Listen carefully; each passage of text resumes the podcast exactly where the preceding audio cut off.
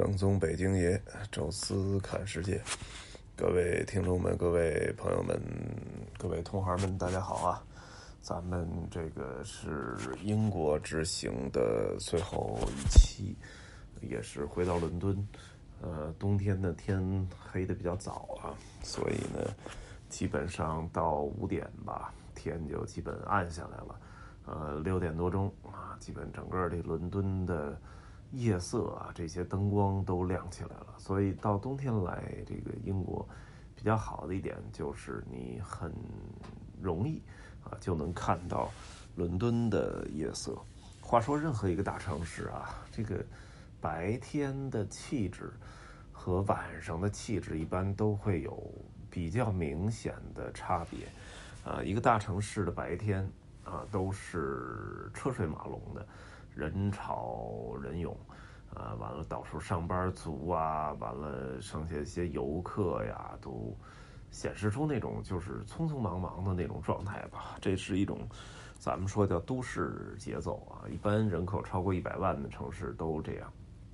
哎，但是到了晚上，不同的城市会出现不同的气质啊，有些城市就特别的安静，呃，你比如说北京吧，这个政治中心啊。那个安全第一，呃，北京人好像也没有什么特别习惯夜生活的，也就是在，呃，有数的几个点，比如说三里屯啊，比如说这个后海啊，有这么一片酒吧街啊，那么喜欢夜生活的人啊，包括那个在东直门内的鬼街啊吃饭的啊，基本集中在这几个地儿。剩下的北京城，你看起来，呃，虽然车还流量还不少，但其实都很安静。啊，但到上海就不一样了，魔都嘛，这到处都有的吃，有的玩儿。啊，一般到晚上的时候，大家都很多人都穿的更光鲜亮丽啊，跑出来。它那个气候也好，啊，像冬天的时候也不冷。呃，欧洲也是啊，有些城市就特别的安静啊。到欧洲的一些，呃，不算太小的城市吧，一到晚上就没人了，灯也黑了，整个城市特别寂静。有时候到到那个夏天的时候，有时候这个晚上从酒店出去跑跑步，啊，就感觉那个晚上跑步的时候就能感觉到这这个城市的整个的气氛，啊，但是有些城市呢就特别喧闹啊，比如说我能感觉到像米兰，啊，像这个法国南部的尼斯、戛纳，啊，这些地方都是夜生活比较丰富，大家比较热闹，有的是城市大，有的是景色好。啊，大家都出来活动活动，喝点酒，然后有一些音乐，啊，但是到了另外一种就是特别有气氛的那种古朴的城市，比如说维也纳，啊，比如说这个呃巴黎，又不一样了。当然，伦敦也类似这种啊，虽然它是个工业国家的工业城市，呃，也是曾经的什么世界最发达的大城市。但实际上，因为这些年吧，除了在二战的时候，呃，被德国轰炸过一些以外，剩下基本上整个这个城市这这么千百年来保护的其实是非常好，啊，然后再加上现在这个游客很多啊，所以呃，当地的政府也把这个晚上把这些古朴的建筑啊灯都打开，所以它的夜游实际上。跟巴黎、维也纳有点相似啊，有呃历史感的建筑，然后有这些呃灯光呃映照起来还是非常的漂亮。伦敦的晚上呢也挺热闹啊，各种地方酒吧呀、咖啡呀，啊，包括如果你坐在泰晤士河的游船上啊，看这些都呃在夜夜光当中是非常好看的。但是咱不说这些景点了啊，咱们稍微的。提三个，呃，高空的这个能够从天上俯瞰伦敦城的三个地儿，呃，大家可以比较一下啊。首先一个叫碎片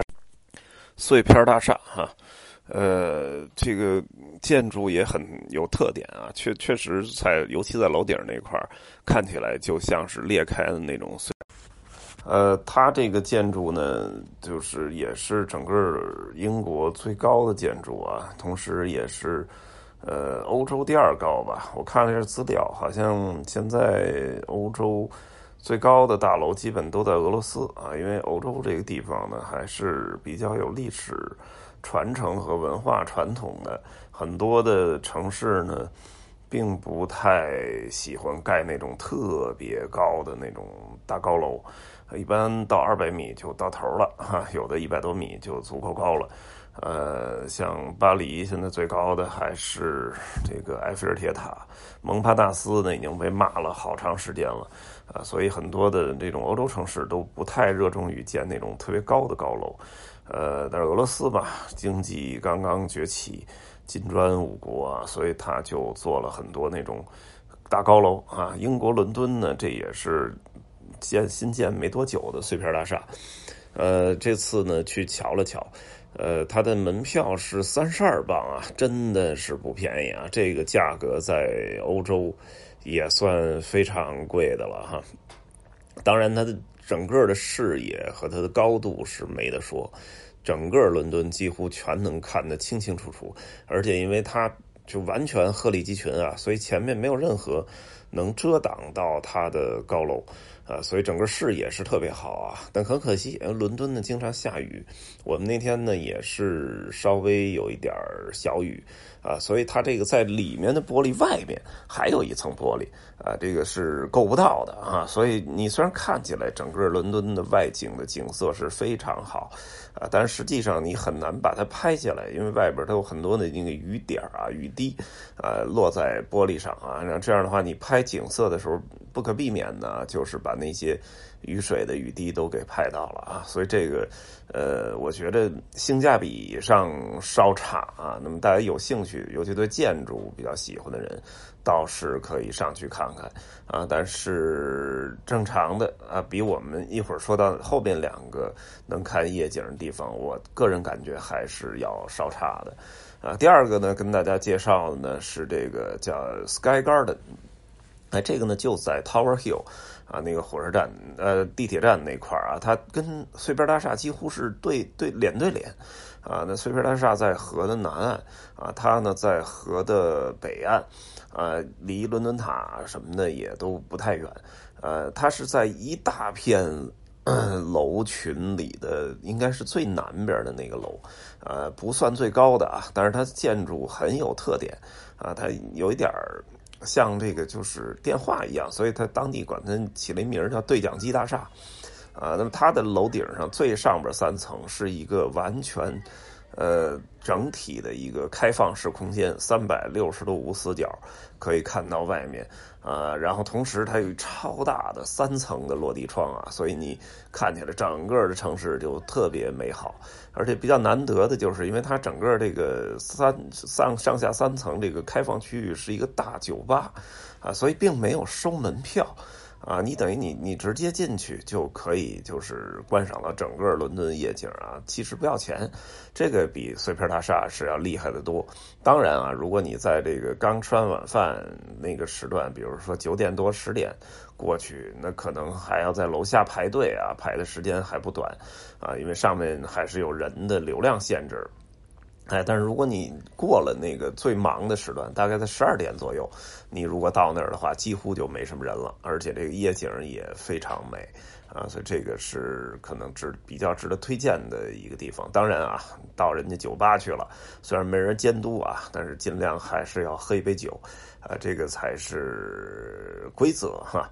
呃，除了这个以外啊，在这个金丝雀码头啊，就是南岸靠近那个格林尼治那个地方啊，有一个比较著名景点，就叫金丝雀码头。然后在那儿呢，有一个缆车啊，那个缆车叫 Emirates Line 啊，这个 Emirates 就是酋长，应该就是酋长航空赞助的啊。那么他们做了这么一个跨河缆车啊，这个因为泰晤士河其实很宽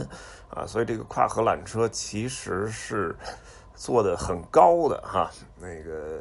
这个这个从这边的呃格林尼治附近的金丝雀码头，一直可以到呃伦敦的机场附近的那一站，呃，所以这个还是我觉得也是很值的哈。呃，虽然说它整体离着这个伦敦的最中心区有点远。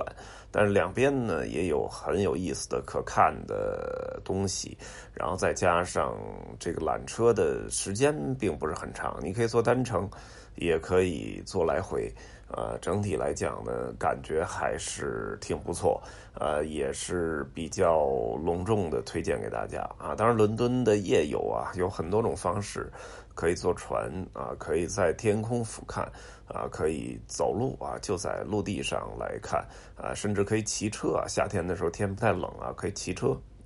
海陆空三位一体啊，完全三维的情，呃，这这种模式下，不同的角度来观看这座美丽的城市啊，这也是我给大家推荐的。好了哈，这次呢，呃，伦敦也有这期结束啊，整个的伦敦的呃这个行进啊，我们也告一段落啊。今天正好是情人节啊，祝大家情人节快乐。呃，我们后面呢可能还有那么几期啊，是回到北京之后。呃，发生的一些什么事儿啊，看过的东西，然后后面更新可能会稍微的慢一点啊，因为最近又开始重新恢复写书了啊，这个一直跳票跳票跳了好长时间的新书，呃，终于决定在新年这时候要把它咬牙写完啊，那么所以其他的事儿可能会稍微的少一点啊，那么请大家理解啊，那么这期呢就跟大家聊到这儿吧，咱们下期再聊。